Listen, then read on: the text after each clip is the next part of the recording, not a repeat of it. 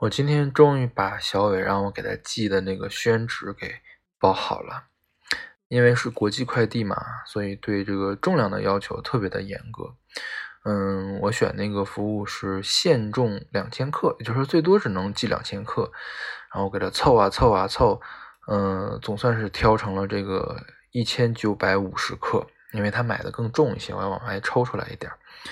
那剩下有五十克呢，当做一个富裕的量，就是万一说我的秤不准啊，二三十块钱买一破厨房秤，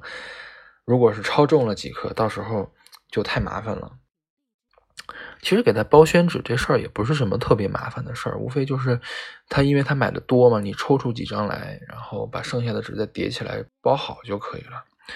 但是我这个人天生就不会叠衣服，然后军训的时候叠被子都给我抽坏了，好悬是差点没过关。然后平时我用的都是打印纸嘛，打印纸好说呀，你两个方向磕一磕就可以给它对齐了。但是这一张宣纸有一米多长，然后又特别的软，然后我一开始又没算好，就是多抽出去了几张，然后还要放回去，所以我最后是费了好大的力气才把放进去的这个宣纸跟原来那个宣纸给勉强给对齐了。我非常希望就是运的时候不要折边折得太厉害。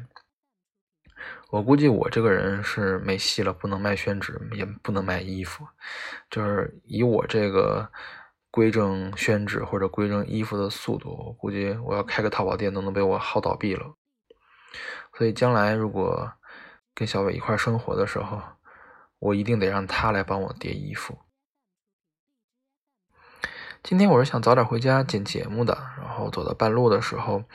本来是想去买一瓶可乐，然后突然想起来我星期天买的这个水果还没吃完呢，还剩下了半个葡萄和几个油桃。放到冰箱里。我小学有一年哈，那个葡萄特别便宜，然后我爸就三天两头的给我买葡萄吃。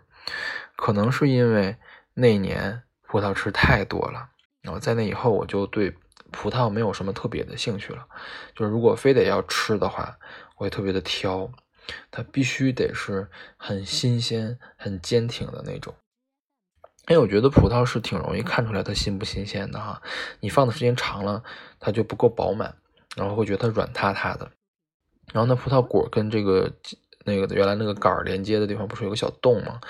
那个地方也会变颜色，变成那种然后特别恶心的那种暗黄色。嗯，这个时候葡萄虽然没坏哈，但是只要不是说我奶奶把它塞我嘴里面，我是绝对不会吃的。因为我奶比较节俭，它坏的葡萄它都不，它都它都它都要吃掉。但是呢，我吃葡萄的时候，或者说吃所有的水果的时候，我都不会去挑它是不是特别的甜。我不觉得它越甜越好，你不管这个东西是酸呢是甜，我觉得都是恰到好处比较好。然后吃葡萄呢，我也不喜欢那种不吐皮儿的葡萄，比如说提子，比如说马奶葡萄，然后更喜欢比较传统的那种，